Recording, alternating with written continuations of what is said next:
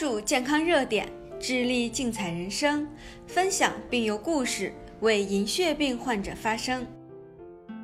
大家好，欢迎倾听本期《银友之声》。今天为大家邀请到重庆医科大学附属第一医院的黄坤教授，请黄坤教授带来一位特别的康复患者故事。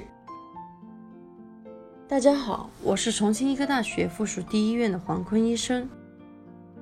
每一位影友都有属于自己的深刻记忆，一场与自己内心抗争的心路历程。今天我要给大家带来的是一位退休老教授的故事。老爷子半生耕耘教育，桃李满天下。退休后，家庭和睦幸福，生活惬意舒适。本该是他颐养天年、享受人生的年岁，银屑病却悄然而至。在七十七岁那年，他忽然发现身上出现一些凝血样的红斑，并伴随着瘙痒不适，主要以头皮和下肢为主。去医院检查，被确诊为银屑病。起初使用外用药治疗，每日在擦药上耗时许久，不过疗效欠佳。症状也并未得到明显的好转。古稀之年被银屑病这样的疾病缠上，给老教授带来的打击不可谓不大。往日常喜欢去公园里遛弯儿，和其他的同龄人一起下象棋、打太极。以前的学生也时不时来探望，师生无话不谈，毫不自在。然而因为银屑病，这样惬意的日子戛然而止。因为银屑病的折磨，他变得孤僻，不爱说话，不愿意让别人看见自己的皮损，关上了家里的大门，也关上了自己的心门。老爷子每天早上都有看报纸的习惯。去年六月的一个清晨，他带着老花镜，又拿起了当日的报纸，看到了这样一则消息：一则对银屑病最新治疗进展采访的报道，上面说。生物制剂对于改善银屑病的特殊部位皮损效果很好，而且不用每日擦药。就是这样一则消息，让老爷子重新燃起了心中的希望。第二天，他就带着报纸来到诊室。在整个问诊过程当中，我清楚地了解到他目前迫切希望改善症状的想法。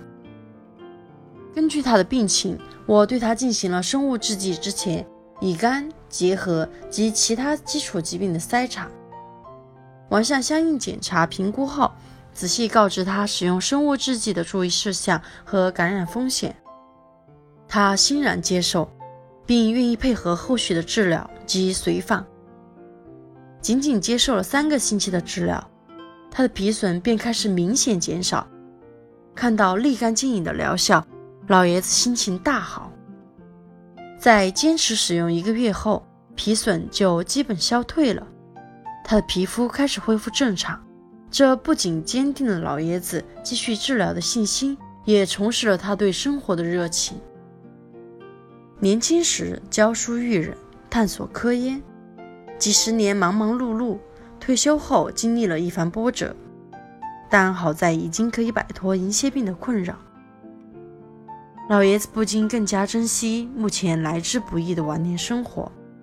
每天出门会见老友、遛鸟、下棋，得意门生不时来看看，以及聊聊工作和家常，又回到了曾经最惬意的状态。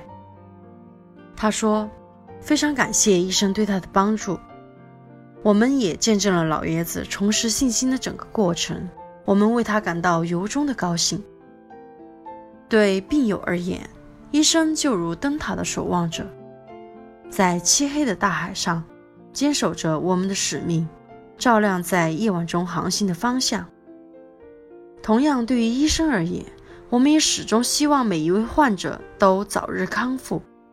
要相信银屑病没有想象中那么可怕，一定要坚持积极治疗，完全可以恢复正常的生活。我们要坚定自己的信心，一起面对，一起克服这一难题。我们一起加油吧！谢谢黄坤教授的分享。